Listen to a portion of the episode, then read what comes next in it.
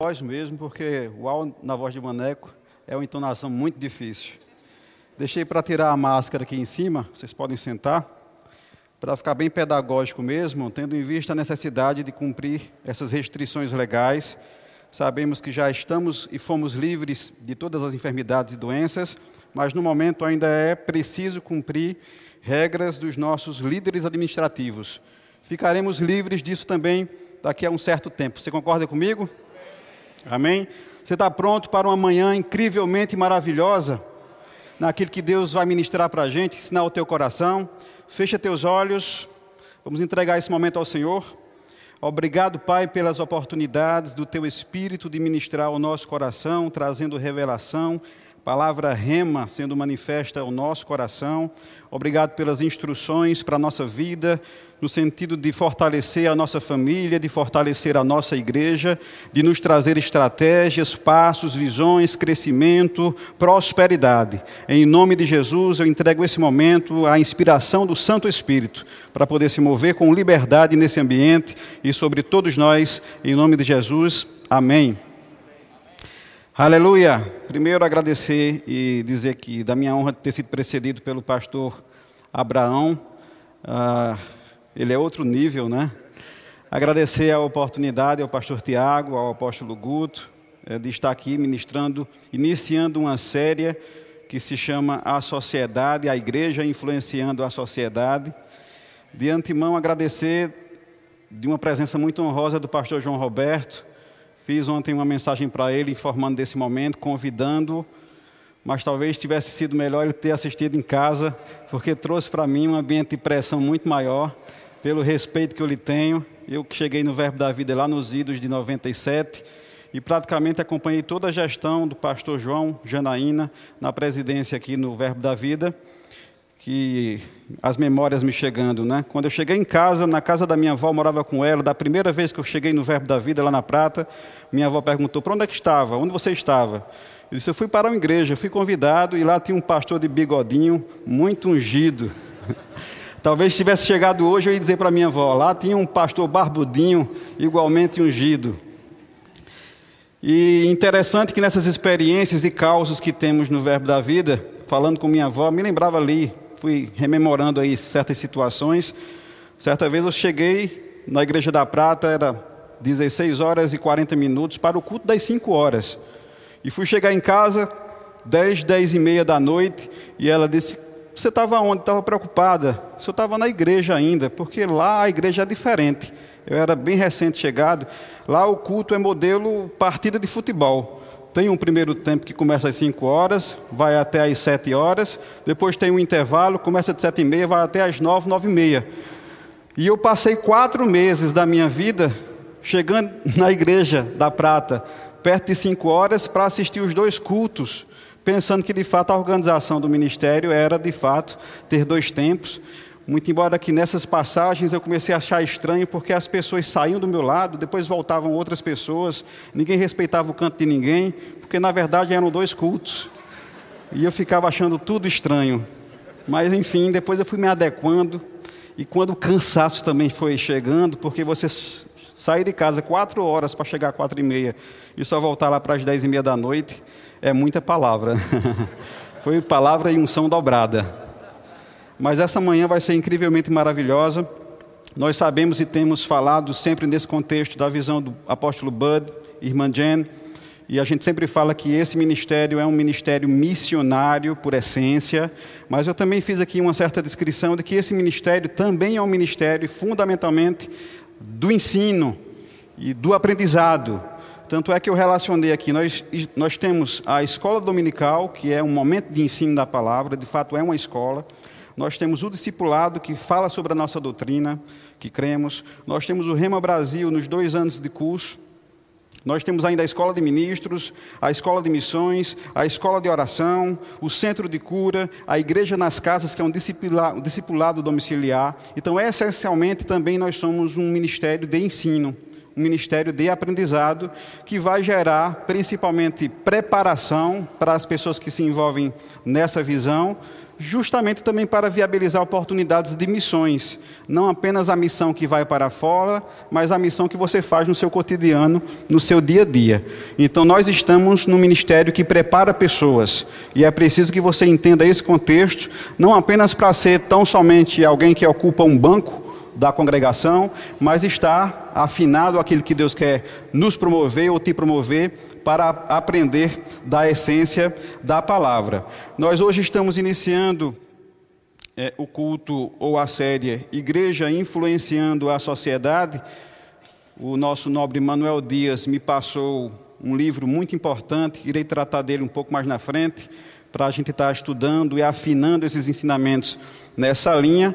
Depois eu fui perceber que, estudando o livro que Maneco me emprestou, o meu esboço para o culto estava ficando maior do que o livro. Então eu tive que dar uma certa moderada, entender de Deus o que é que Ele queria me mostrar, porque ali vai trazer uma certa visão ou um panorama daquilo que a gente precisa tocar, mas a gente precisa seguir a linha que o Espírito quer nos trazer. Amém? O que é a igreja? Ou quem é a igreja? Talvez sejam grandes provocações que a gente possa trazer para a nossa reflexão pessoal. Eu posso te apontar, eu sei que muitas pessoas entendem igreja como se, se fosse tão somente o espaço que estamos, mas existem dois tipos de igreja. A igreja institucional, ela é criada através de um CNPJ, ela é pessoa jurídica. E a igreja corpo, que ela é criada através de CPFs, ela é pessoa física. Deus se move na igreja corpo. Nós precisamos, num processo de organização administrativa, em respeito às leis dos países, também criar a igreja instituição, estarmos abaixo de uma organização da construção ou do respeito a um estatuto, a um regimento interno, a regras internas, abaixo de uma corrente de comando. Mas o que é a igreja? A igreja somos nós, pessoas físicas. É a igreja corpo, corpo de Deus, corpo de Cristo em operação. Quem sabe já tirar aquele espírito hum, religioso de entender, vou para a igreja como um espaço somente físico, de onde estamos, numa igreja instituição. A igreja se movimenta no teu movimento.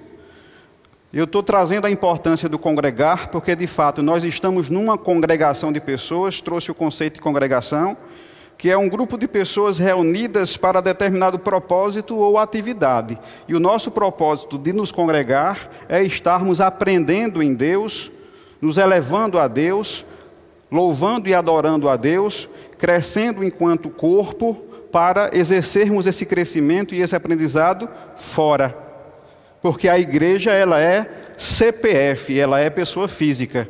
E você precisa levar essa consciência de igreja, de corpo, onde quer que você esteja.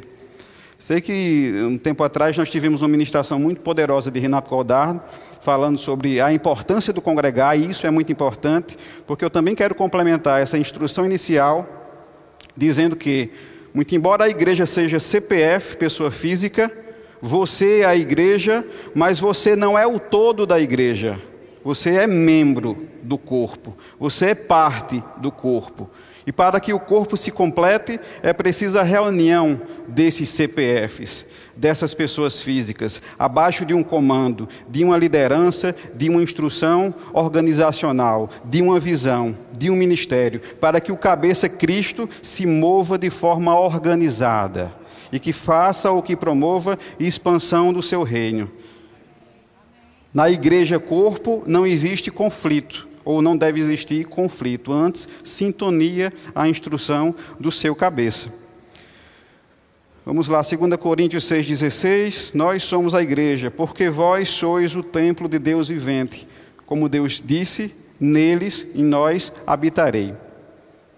Ou seja, a igreja efetivamente não é somente o templo físico, quando o culto se acaba, que todos nós vamos embora, a igreja fica às escuras com o pessoal que trabalha aqui nos departamentos de segurança, protegendo o espaço administrativo, mas a igreja, pessoa física, é você. E como é que você tem vivido no seu lar, no seu trabalho, na sua faculdade, onde você está? Eu falava no início do culto que grande pressão estou sentindo e percebendo pela presença do pastor João Roberto, pela história e pelo respeito de vida dele e os impactos que ele já causou na minha vida e família. Minha esposa está ali, pessoal, beijo. Mas eu sei que esse respeito pela presença de um pastor tão importante na minha vida, é, essa consciência de presença, quando eu entendo que João Roberto não está comigo todo o tempo, eventualmente nós nos encontramos aqui na igreja, também pastor Tiago, essa consciência de presença deve ser levada conosco, enquanto igreja corpo. Porque talvez o pastor não possa estar contigo todo o tempo, fisicamente, humanamente impossível. Mas o pastor que nós temos, Jesus, está conosco em todo o tempo e onde quer que você esteja. E muitas vezes a gente perde essa consciência da presença de Deus do Deus disponível, lembrando de uma ministração de João Roberto, inviabilizando a manifestação de Deus, porque Deus ele é sempre disposto a se manifestar em qualquer ambiente, quando percebe alinhamento à sua palavra, à sua vontade, e há uma conduta santa, ter consciência da presença de Deus em todo o tempo, independente das presenças físicas ou mesmo independente se você estiver fisicamente sozinho. Deus nunca te deixa sozinho. E você não pode ser mais santo aqui do que lá fora. Tem que ser santo todo o tempo. Você é corpo e representante de Deus, corpo de Jesus. Ninguém é igreja sozinho. Eu sei que talvez exista num contexto ainda muito, eu estou falando aqui de uma vida de quase 23 anos de ministério, verbo da vida, da minha presença enquanto pessoa física, tendo já auxiliado muitos departamentos. Eu sei que às vezes o desejo de muitas pessoas é vir à igreja para estar atrás do púlpito, ministrando às pessoas. É um desejo muito comum. Estar atrás do púlpito, ministrando às pessoas. Quando a verdadeira consciência é entender que você é a igreja, seja o púlpito, para Deus ministrar através de sua vida. Saia da posição de holofote. Deixe a luz de Deus brilhar através de você. Quando a gente fala isso, eu também me lembro lá dos meus idos de adolescência, quando cheguei. É, eu até entendo aquele recorte histórico do momento da igreja. A igreja ainda muito embrionária, crescendo, provavelmente precisando de pessoas levantadas nos dons ministeriais. Mas as conversas que nós tínhamos com os adolescentes daquele tempo era: qual é o teu chamado ministerial? Nos cinco dons. Era uma pressão gigante. Sou formado no Centro de Treinamento Bíblico Verso da Vida, o nome é grande, de 98. E a pergunta comum era: qual era o teu chamado? Qual é o teu chamado? Qual é o teu chamado? Talvez naquela imaturidade ou infantilidade dos períodos, eu já me vi sendo quase de todos os cinco dons. Eu já me coloquei um carimbo de pastor, e quando eu ia ministrar, geralmente eu fazia esse. Pastor João Roberto tem esse negócio de subir. Eu imitava essa postura. Me lembro até que eu achava o pastor João Roberto tão ungido naquele início que quando ele fazia isso, eu pensava que era um sinal de arrebatamento. Dizia, meu Deus, é um é arrebatamento iminente, eu preciso segurar a orla desse homem. Mas você, por associação, vai tentando colocar certos carimbos. Outro tempo eu coloquei ali no meu sentimento que eu era profeta. E comecei a atuar dessa forma. Depois fui utilizar a ciência estatística e 98% das minhas profecias não se cumpriam. 2% batia na trave. Já me vi evangelista. Gosto muito do ensino, pode ser que eu flua nessa área, quem sabe. Ah, do apóstolo abri uma igreja nas casas que foi a minha família. Estou lá o pastor. Mas nós estamos muito preocupados com carimbos, é, o crachá ministerial. Quando na verdade, se você tem uma aptidão, um dom, um chamado, uma vocação específica, você vai fluir naquilo, os outros vão perceber. Não precisa você estar se provocando, se colocando, se ofertando, se apresentando, pressionando, sem entender os tempos e os momentos da sua vida naquilo que Deus tem, porque nós temos particularidades, ninguém aqui é igual a ninguém.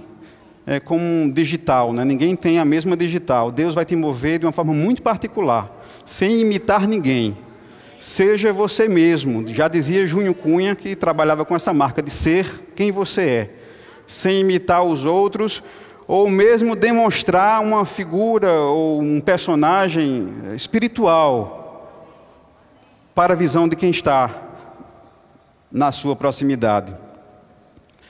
Falando sobre essas figuras de personagens que às vezes temos, porque é muito fácil você mudar o seu vocabulário, sua forma de vestir, demonstrar ser cristão ou espiritual demais para ser visto e honrado e convocado por outros tantos.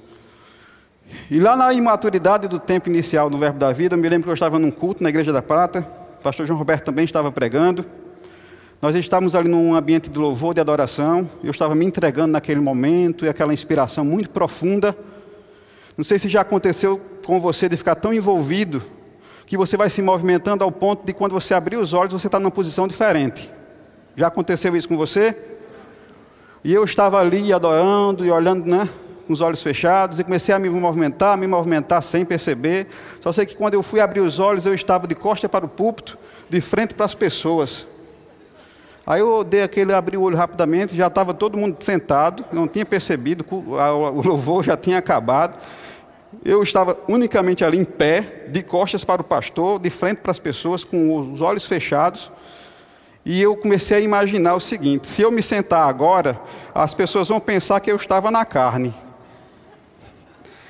E eu estava numa situação muito complicada, porque eu estava em espírito, depois eu voltei para a normalidade, deveria estar sentado, já estava na carne quando eu pensei aquilo. Mas eu imaginei: se eu me sentar, vão pensar que eu estava na carne. E decidi ficar em pé, com um detalhe que eu estava com os braços levantados.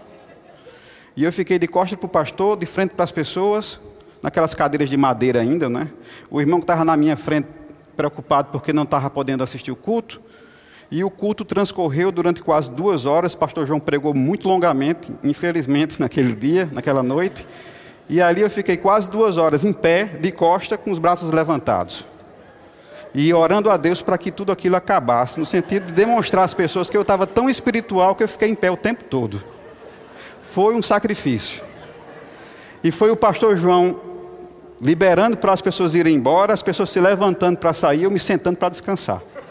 Fazendo o tratamento inverso.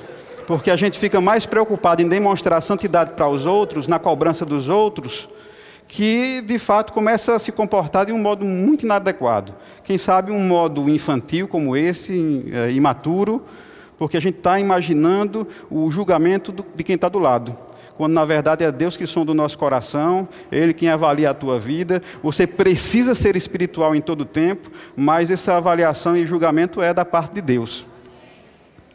Eu tive recentemente uma revelação muito particular sobre o momento de louvor e adoração. Quem sabe outra vez a gente pode amadurecer sobre isso.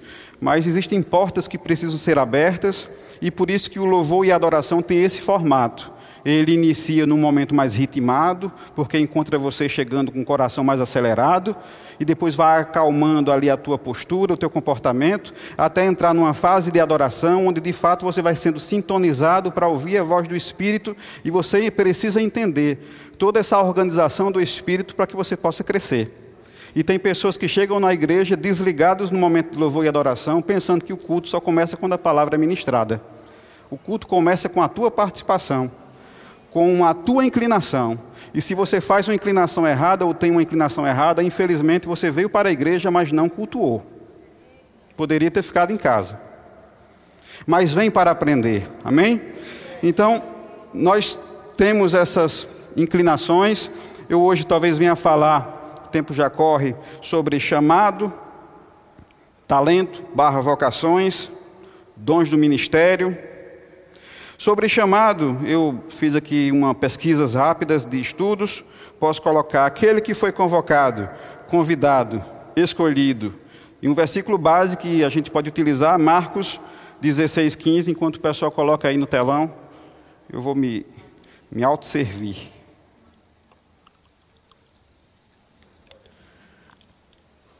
Mateus, Marcos, aliás, 16, 15. É um versículo chave, né? Ide por todo mundo, pregai ou e anunciai o evangelho a toda criatura. Esse é o chamamento do ministério da reconciliação que é para todos nós. não tão somente no carimbo que alguns colocam na postura de quem é missionário para ir. Nós devemos pregar o Evangelho a toda criatura. E essa toda criatura poderá estar depois do continente, em outros países, mas também na tua família, teu vizinho, na sala de aula onde você estuda, de pessoas que você se relaciona que, no contexto da história das vidas, pode ser que elas nunca tenham um momento particular de conversar com o nosso pastor, Tiago.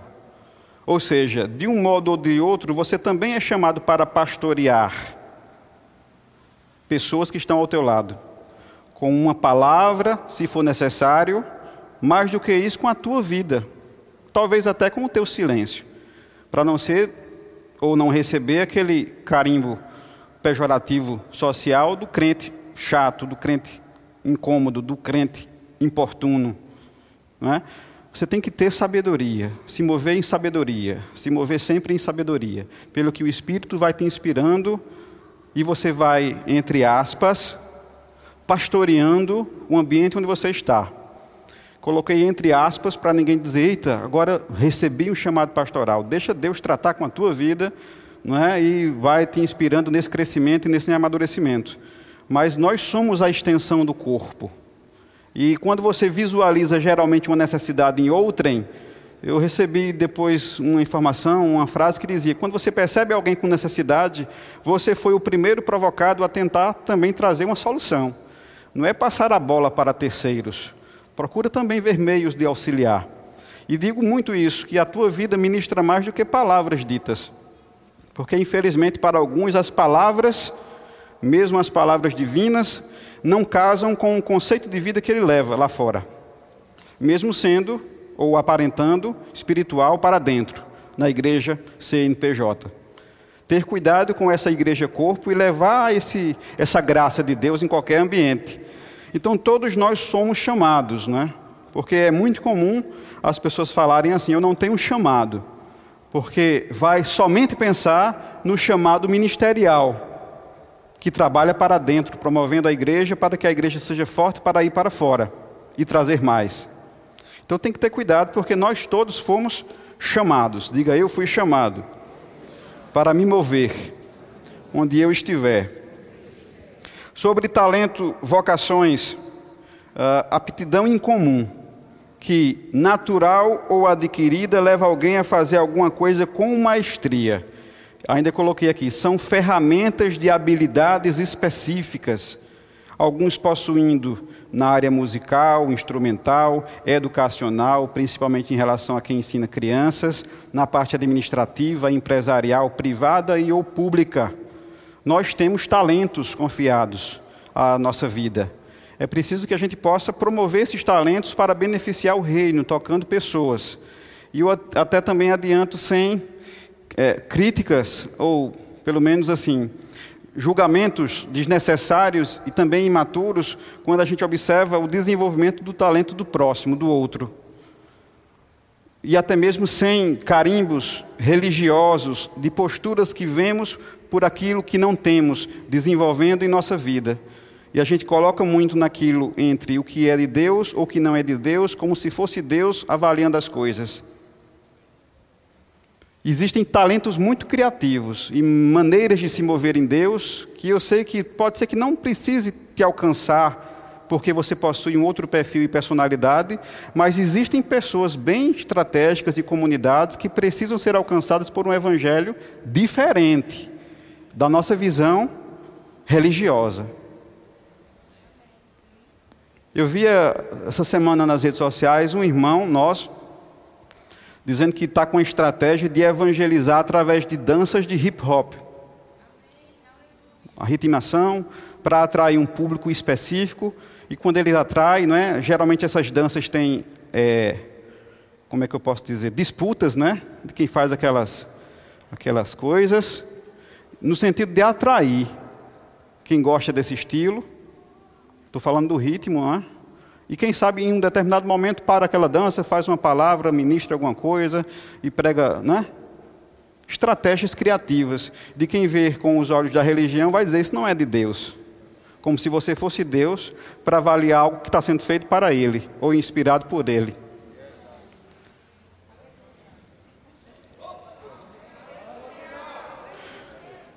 Todos nós fomos escalados, todos nós fomos escalados, e eu, como falei sobre a partida de futebol, que eu ficava os dois cultos, ainda hoje eu canso, estou cansado do tempo que eu ficava, mas fortalecido pelo aprendizado que eu tive.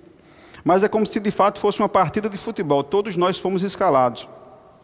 E quando me veio isso, eu fui pesquisar como é composta uma comissão de futebol de seleção, a gente pensa que é só os 11 jogadores. Relacionei pelo menos 30. Lembrando que para cada jogador existe um reserva. O reserva assume quando você não vai jogando bem, quando não rende bem, quando não está entendendo as instruções. Então toma cuidado, porque o teu lugar não é vitalício. Sempre existe um reserva. Não quer jogar direito, sai, o Senhor coloca um outro jogador mais forte, mais aguerrido. Quem está no banco às vezes tem mais energia, está com mais força, está com mais vigor. Tenha cuidado para não ser substituído. Entenda os comandos. Nós temos um grande treinador. Jesus é o treinador da igreja, mas existe uma comissão técnica constituída. A nossa direção da igreja faz parte dessa comissão. O ministério também é forte nessa comissão. Mas eu relacionei 30 pessoas que, quando o jogo termina, que quando a Copa é vencida, todos eles ganham medalhas. Não é somente quem faz o gol. Toda a igreja ganha no envolvimento de todos. Alguns estão na ponta para fazer o gol, com a trave aberta, de alguém que toca, que faz um lance mais complicado e ele apenas coloca e o holofote vai para ele.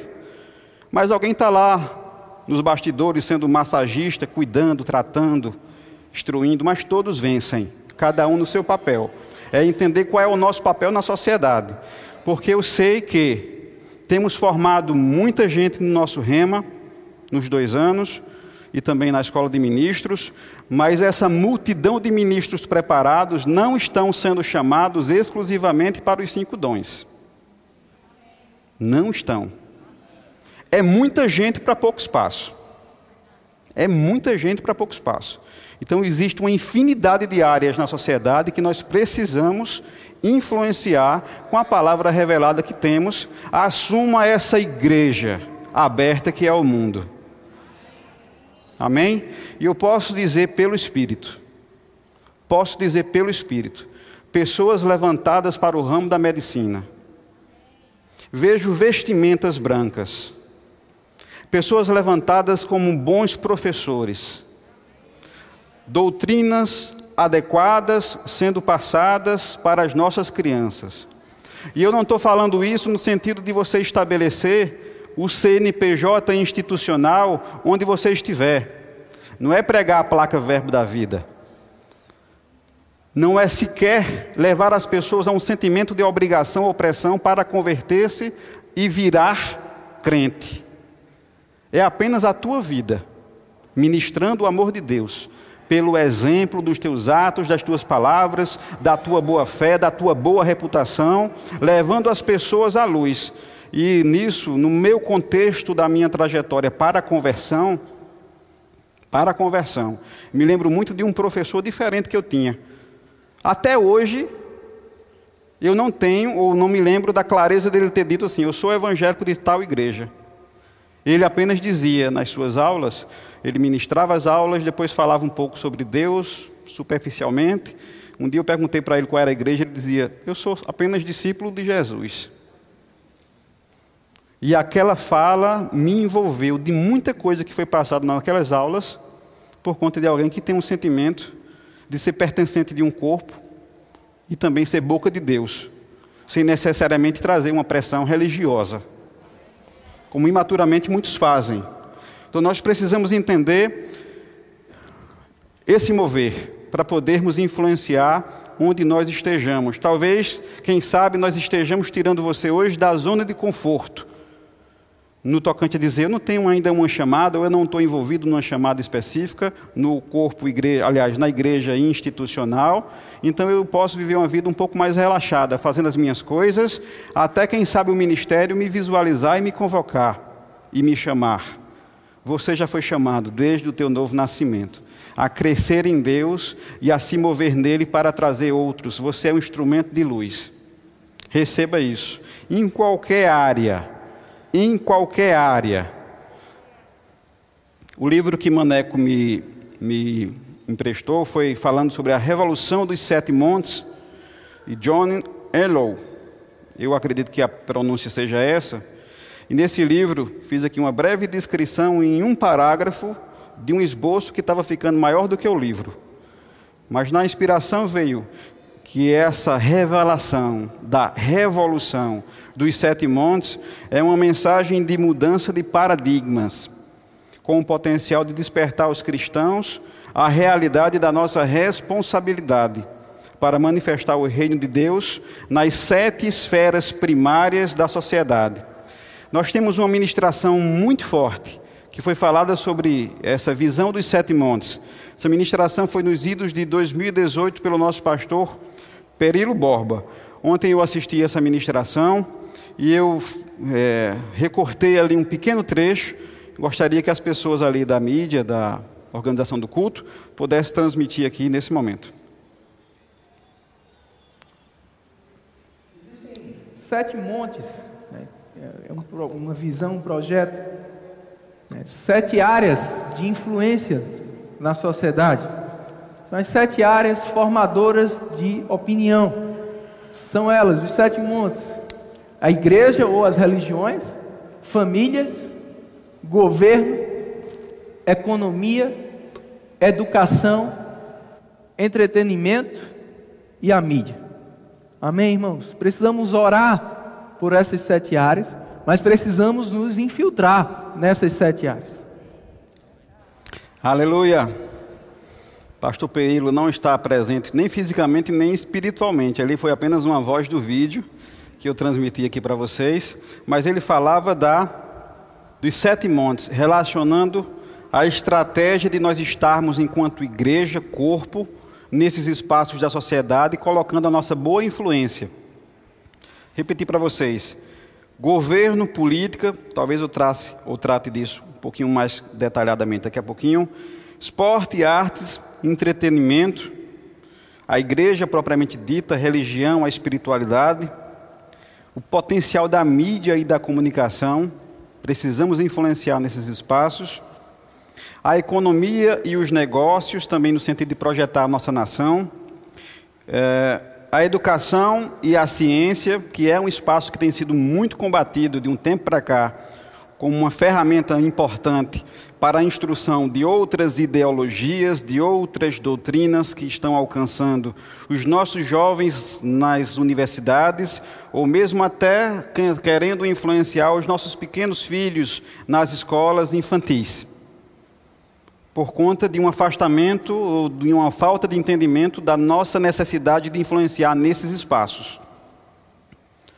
Campina Grande vive até um destaque muito particular. Foi sancionada, veja bem que loucura, foi sancionada uma lei que diz o seguinte: as escolas municipais, crianças, é, até fundamental, salvo engano, vão ser organizadas no uso do banheiro público escolar, está na lei municipal, pelo seu sexo biológico. A criança masculina, banheiro masculino criança feminina, banheiro feminino. Pergunto para vocês: isso é o óbvio? Sim ou não? Isso é o óbvio. Precisou de uma lei. E de uma lei que foi atacada no judiciário de modo judicializado, onde uma liminar foi deliberada, concedendo, ainda está em trâmite judicial, mas para no sentido de aquela criança que é menino, sentindo-se menina, podendo usar o banheiro do sexo divergente, ou vice-versa. De uma doutrinação que já é muito forte e presente nas universidades públicas, com esses banheiros ah, liberados para ambos os sexos, ou para sexo não nenhum, saindo de uma plataforma, pelo menos lá, de uma convivência entre adultos, né? cada um se proteja já naquele que tem de informação, mas vindo agora para as crianças. E aí você avalia, talvez nem seja adequada a presença de cristãos na política ou mesmo na educação. Eu até entendi, imaginando ou estudando essa legislação, que para além do que se coloca lá fora, se nós tivermos uma família forte, consequentemente teremos uma igreja forte. e as nossas crianças sequer vão errar a porta do banheiro que usam. Serão orientadas desde a sua tenra idade, crescendo em conhecimento, evoluindo no entendimento daquilo que Deus tem e Deus quer. Como eu talvez fale um pouco sobre essa questão do governo, também quero destacar uma ministração do pastor João Roberto no ano 2018, intitulada Igreja Saia do Mosteiro é, mosteiro significando uma construção suntuosa onde vivem em comunidade os membros de ordem religiosa, local para se retirar da vida mundana. É o que muitos fazem sem querer atacar ou se envolver nos dilemas sociais, muito embora estejamos ainda nesta terra. É melhor me recolher, ficar apenas lá na igreja, sem me envolver, estando no meu mosteiro, seja um mosteiro físico ou o meu mosteiro da própria vida, me recolhendo uh, aos meus cuidados, independente do que se passa. E eu quero trazer aqui também um trecho dessa ministração, gostaria que o pessoal pudesse exibir. Hoje, irmãos, eu estou ficando meio irritado com alguns posicionamentos religiosos irresponsáveis, e um deles é nessa área da política. Ah, ninguém pode falar em política na igreja. Vamos para os mosteiros a gente ainda está no mundo, precisa ser sal e precisa ser luz no mundo. Vamos acabar com essa bobagem que é, é, é resultado de uma decisão errada no passado, que está trazendo consequências danosas hoje. Viver numa nação onde a impiedade está ditando as regras. E nós, indiretamente, temos que dobrar os joelhos A gente vai deixar chegar no ponto máximo das autoridades começar a questionar se a gente vai negar Jesus ou não, porque está bem pertinho disso. Você está comigo? Cristão na sociedade. Tinha uma lei intencional, maligna, infernal, para colocar os ministros de joelho diante dessa lei, da gente ser obrigado de fazer casamentos homossexuais, se não fizesse ia preso. Ah, mas isso é política. Pois é essa política que quer nos escravizar dentro das igrejas. Porque a gente não tem tomado o nosso papel de cidadão do céu e da responsabilidade de ser sal e de ser luz. Nós precisamos, como igreja, ocupar lugares em todos os lugares da sociedade, seja na cultura, seja na política, seja no ministério. Aleluia! Essa ministração foi em 2018 e eu posso dizer para você que a igreja vem acordando. Nós estamos mudando os rumos da influência nos governos. Sei que o pastor João Roberto começou falando que está muito irritado, quase que eu colocava aquele áudio, tá bom, mas não se irrite. Né? E eu até fui muito estratégico, porque sei que falar sobre política não é algo tão fácil, pelo contexto da, do entendimento religioso, de dizer que igreja não se relaciona com política. E aí eu coloquei para falar sobre política o pastor João Roberto. Está com ele, bola. Mas de lembrar para vocês que, de fato, a gente precisa quebrar esses paradigmas para entender que gestão pública ou política deve sim se relacionar com igreja, complementando as duas forças do poder social, mudando vidas. Como é que eu posso dar um exemplo de união de forças? O próprio rema prisional, percebendo a deficiência do Estado penitencial, que deve melhorar e que precisa melhorar, ressocializando pessoas que cometeram condutas e que foram sentenciadas, mas a importância da participação da igreja corpo nesses locais influenciando a gestão, com a sua boa presença, com a sua boa reputação, mudando vidas. Mais do que isso, a presença de pessoas vocacionadas com seus talentos, também na gestão pública. Lembra que eu falei, sem criticar o talento do outro, que talvez Deus não te queira nesse espaço, porque a tua responsabilidade é outra. Três particularidades. Eu mesmo tive a oportunidade de passar na gestão do prefeito Romero, oito anos, graças a Deus, com um bom testemunho, mas para que não fique somente no meu, eu quero levantar aqui o testemunho de mais outras duas pessoas. da nossa casa, irmão Fábio Medeiros, secretário da Agricultura Municipal até um tempo desse, irmão nosso, e carimbou sua passagem na gestão pública como um homem íntegro, um homem de família, um homem forte, sem envergonhar o Evangelho, sem envergonhar a própria família e sem envergonhar o nosso ministério institucional.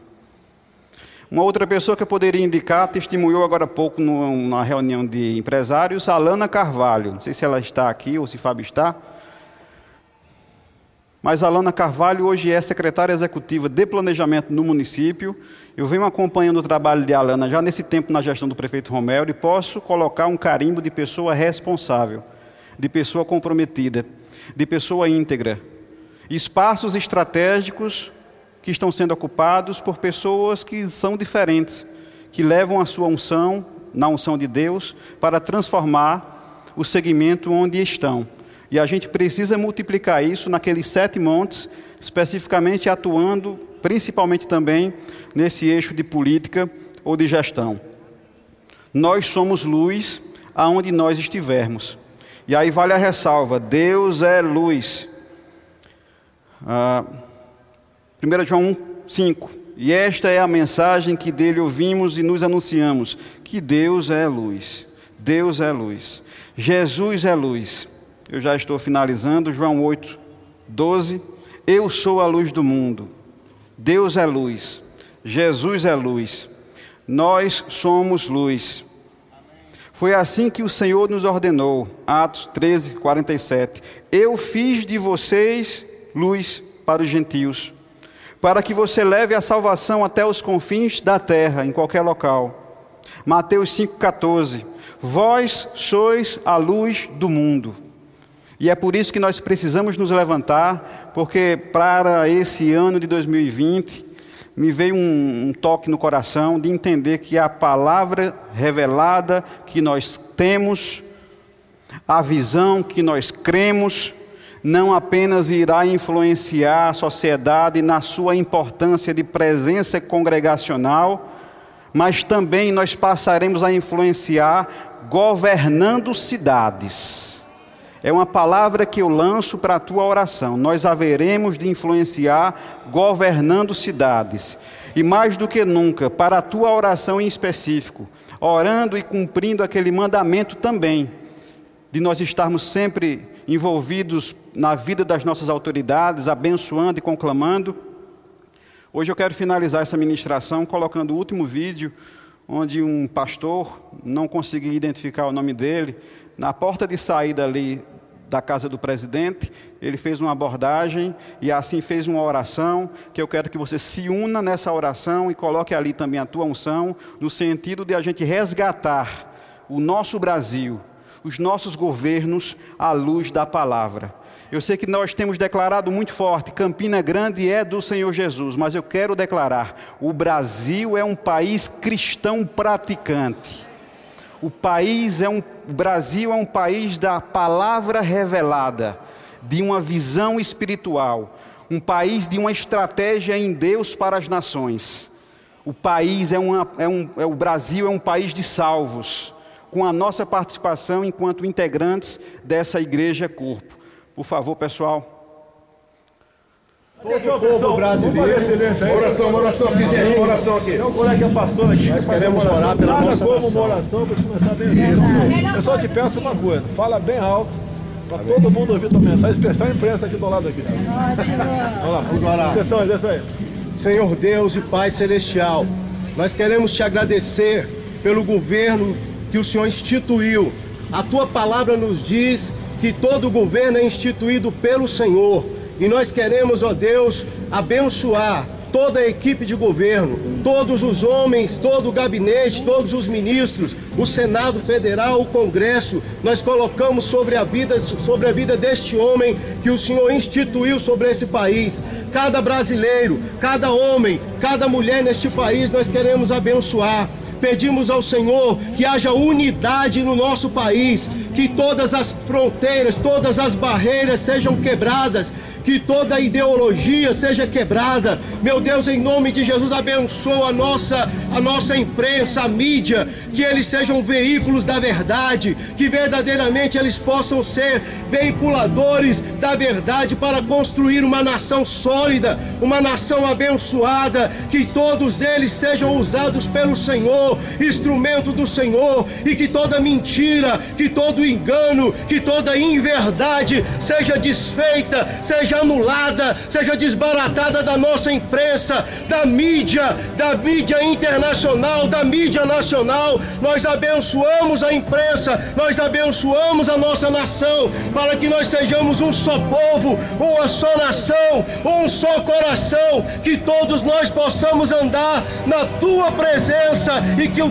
país seja um país abençoado pelo Senhor. Nós abençoamos a nossa nação, abençoamos o governo, abençoamos todos os ministros, em nome de Jesus. Que tudo aquilo que está sendo feito, Senhor, que o Senhor venha curar as mazelas do nosso país, que o Senhor venha curar a economia do nosso país, que o Senhor venha curar tudo aquilo que tem sido se levantado para destruir a herança maldita que foi deixada para que o Senhor possa abençoar nessa nação. Nós abençoamos o Brasil, que todo brasileiro tenha consciência de que a responsabilidade é de cada um de nós, com os nossos dons, com os nossos talentos, para que nós possamos reconstruir a nossa nação em nome de Jesus.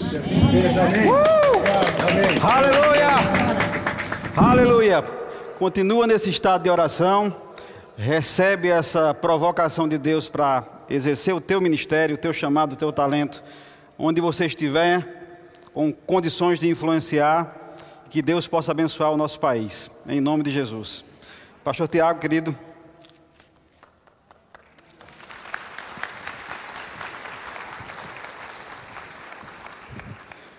Glória, glória a Deus. Você foi abençoado nessa manhã? Eu queria aproveitar esse tempo